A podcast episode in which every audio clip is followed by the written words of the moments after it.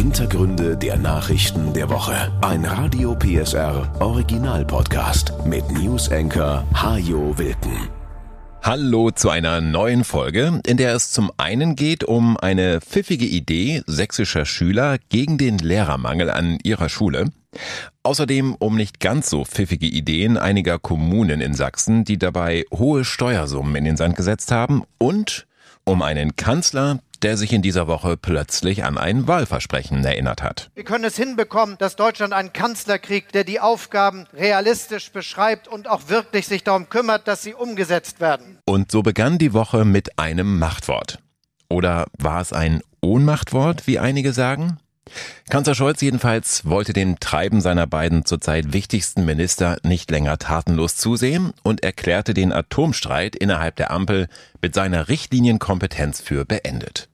Wochenlang hatten sich FDP und Grüne, allen voran Christian Lindner und Robert Habeck, darüber gestritten, wie lange die letzten drei deutschen Atomkraftwerke noch laufen sollen. Wochenlang beharrte jeder auf seinem Standpunkt.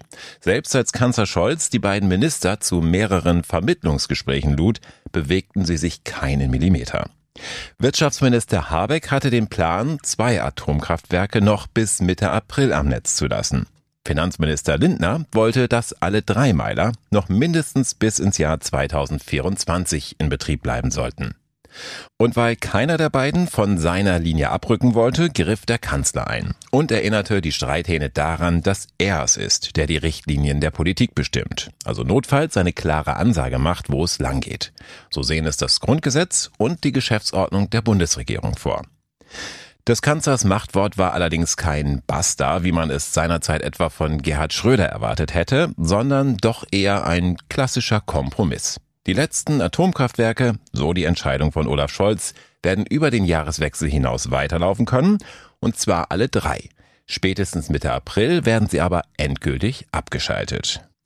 Dann, so hört man es auch immer wieder von den Betreibern und anderen Energieexperten, sind die vorhandenen Brennelemente ohnehin abgebrannt, also nicht mehr zur Stromproduktion zu gebrauchen. Da sind sie im Prinzip auch jetzt schon fast nicht mehr, aber man kann den Betrieb in den Atomkraftwerken noch so weit strecken, dass es eben noch bis in den April hinein reicht. Am 15. April ist mit den Atomkraftwerken in Deutschland Schluss und deshalb wird es auch keine neuen Brennelemente mehr geben, die irgendwie für deutsche Kraftwerke hergestellt werden. Darum hätte man sich dann auch etwas früher kümmern müssen, denn Brennelemente haben eine Lieferzeit von ungefähr zwölf Monaten, können dann aber mehrere Jahre lang genutzt werden. Das hieße also, neue Brennelemente könnte man frühestens im Herbst-Winter des nächsten Jahres einsetzen. Und wenn man sie dann wirklich nur ein Jahr nutzen würde, wie die FDP das vorgeschlagen hatte, wäre das wohl die mit Abstand teuerste Methode, Strom zu erzeugen, die es jemals gegeben hat, irgendwo auf der Welt. Aber soweit kommt es ja nun nicht durch das Machtwort des Kanzlers. Die Grünen haben ihren Atomausstieg, wenn auch dreieinhalb Monate später als ursprünglich geplant. Die FDP hat das gute Gefühl, alles getan zu haben, damit Deutschland wenigstens ganz gut durch den kommenden Winter kommt, weil neben ISA 2 und Neckar-Westheim 2 nun eben auch noch das AKW Emsland noch eine Weile Strom produziert und die SPD hat einen starken Kanzler. Hat sie? Nein, hat sie nicht, waren sich die meisten Beobachter nach der Entscheidung einig. Zwar hatte Scholz schon im Wahlkampf versprochen, dass man bei ihm Führung bekommt, wenn man Führung bestellt, dass es nun aber einen Doppelwumms gegen die beiden kleineren Koalitionspartner braucht, damit ihm die eigenen Minister folgen, das werten viele dann doch als Zeichen der Schwäche.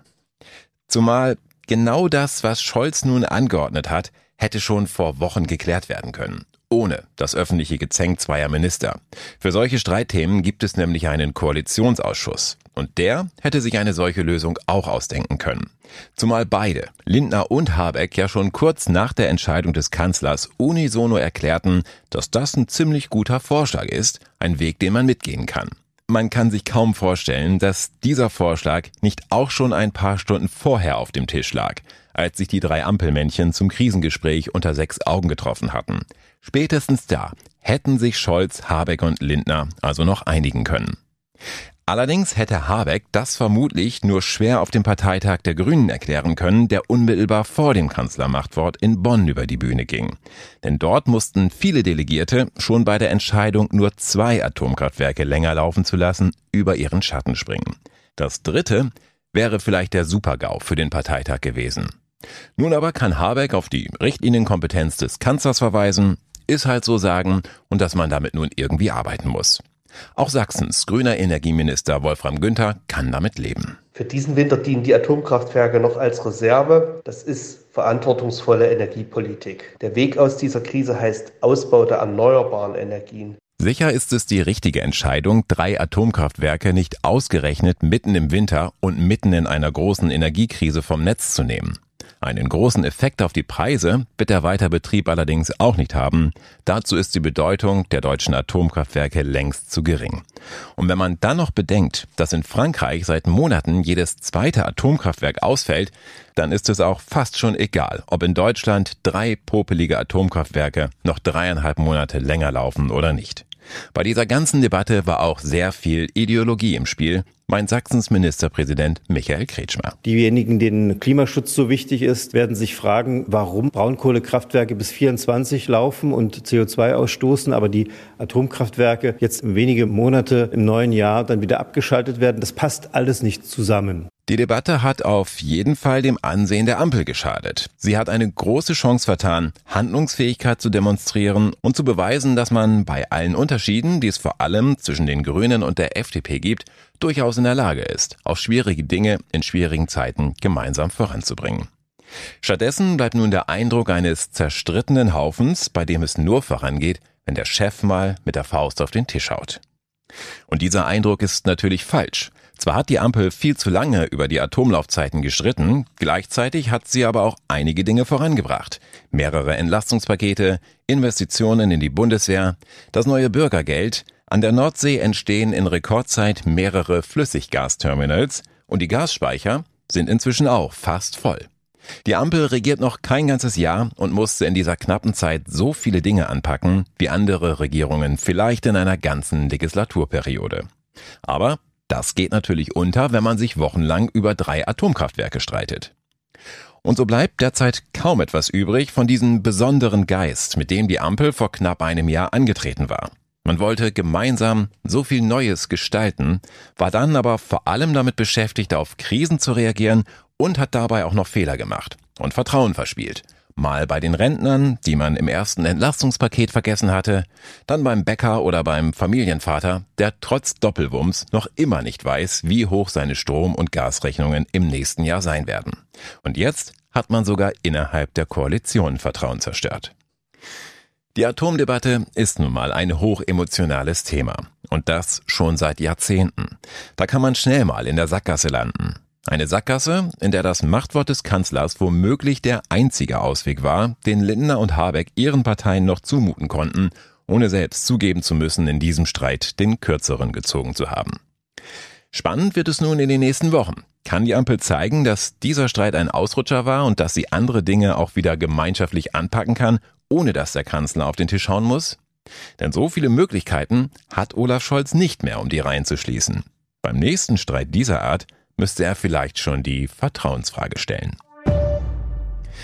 Unsere Sorgen hätten die Menschen in Großbritannien derzeit gern. Sie haben zuletzt nämlich echte Chaostage der Regierung erlebt und Premierministerin Liz Truss musste nach nur sechs Wochen im Amt ihren Rücktritt ankündigen. Sie wollte, nach dem Chaos, das ihr Vorgänger Boris Johnson hinterlassen hatte, das Land wieder in ruhigeres Fahrwasser bringen, machte mit ihren Steuerplänen aber alles nur noch schlimmer. Kaum hatte sie ihre Pläne für neue Schulden und weniger Steuern vorgestellt, weniger Steuern auch für Superreiche, da brachen die Finanzmärkte ein. Pensionsfonds gerieten in Turbulenzen und die Kreditzinsen schossen in die Höhe. Truss entließ erst ihren Finanzminister, dann nahmen die Innenministerin ihren Hut. In einer tumultartigen Parlamentssitzung am Mittwoch, in der über Gasfracking abgestimmt werden sollte, verweigerten schließlich 40 Abgeordnete der eigenen Partei Truss die Gefolgschaft. Und die Opposition warf ihr Versagen auf ganzer Linie vor. Steuersenkungen gestrichen. Einfrierende Energiepreise gestrichen. Steuerfreies Einkaufen gestrichen. Wirtschaftliche Glaubwürdigkeit gestrichen. Alles ist weg. Warum also ist sie noch hier? Truss hielt ein letztes Mal dagegen. Mr. Speaker,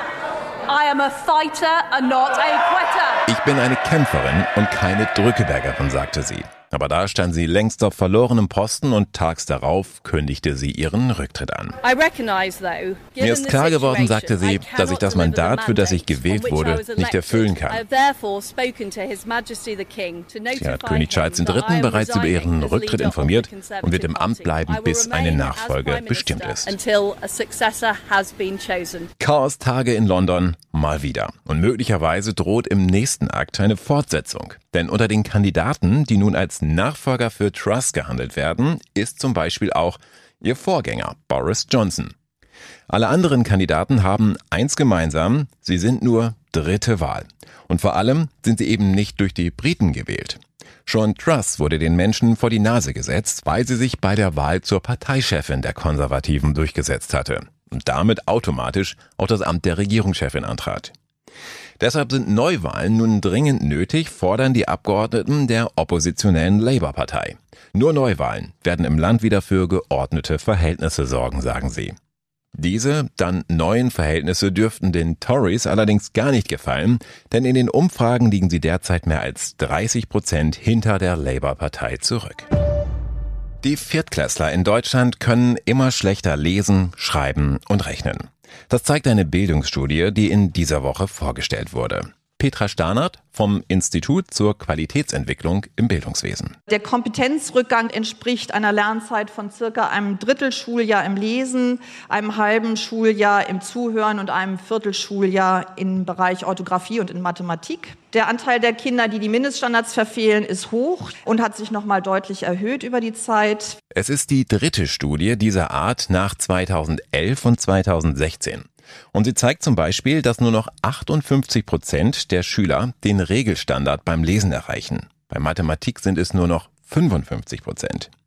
Erhoben wurden die Daten im letzten Jahr, also mitten in der Corona-Pandemie.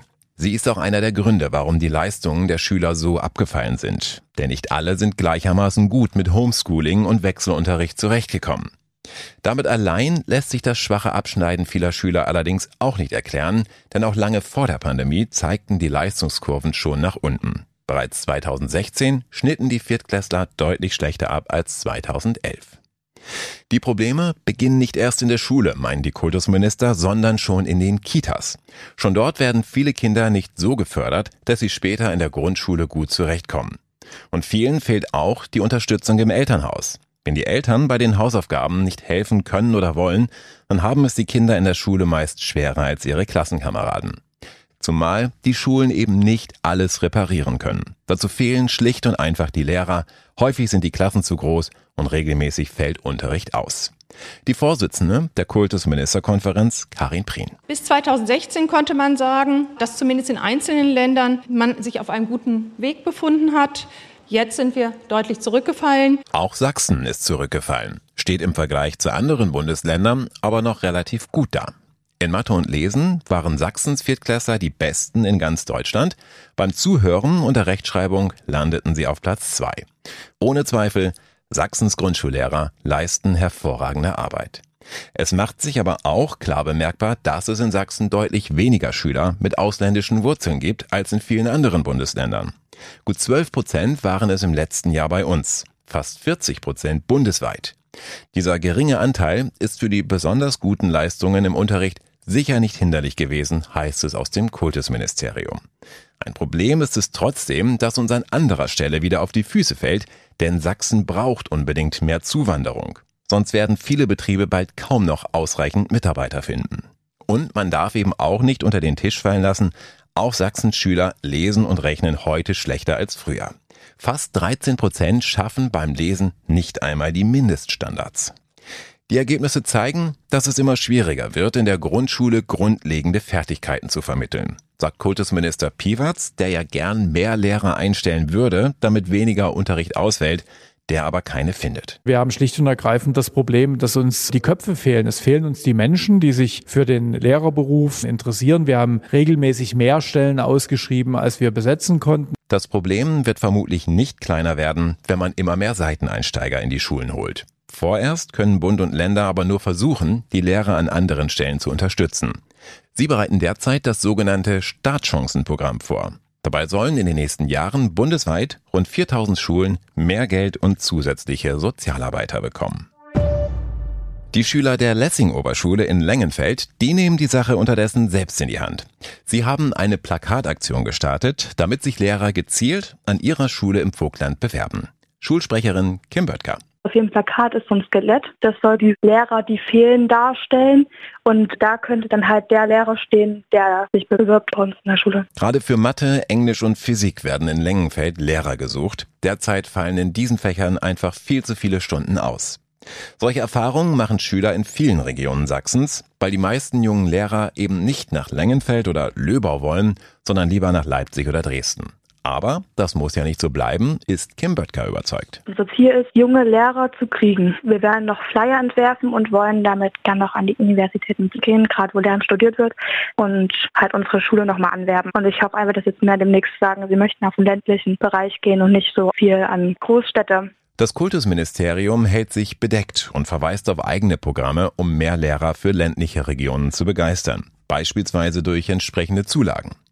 Schulleiterin Anke Barth jedenfalls ist stolz auf ihre Schüler, die mit ihrer witzigen Plakataktion jetzt einfach mal die Initiative ergriffen haben. Das zeigt ja auch, denen wird bewusst, dass dieser Lehrermangel natürlich auch einen Einfluss hat auf die Schulbildung und sie sagen, okay, wir packen es einfach an, wir tun was, um eine Lösung zu finden. Rund 400 Schüler gehen auf die Lessing-Oberschule in Lengenfeld. Und sie sind sich sicher, neue Lehrer werden sich dort sofort wohlfühlen. Immerhin können sie im schönen Vogtland leben, treffen auf nette Kollegen und auf Schüler, die immer bereit sind, Neues zu lernen. Der Bund der Steuerzahler hat in dieser Woche sein sogenanntes Schwarzbuch vorgestellt. Darin listet er Jahr für Jahr besonders krasse Fälle von Steuerverschwendung auf. Und davon gab es auch in Sachsen wieder einige. So hatte die Stadt Depoldeswalde vor zehn Jahren zum Beispiel ein Feuerwehrhaus im Ortsteil Paulsdorf erweitern lassen. Knapp 330.000 Euro hatte das gekostet.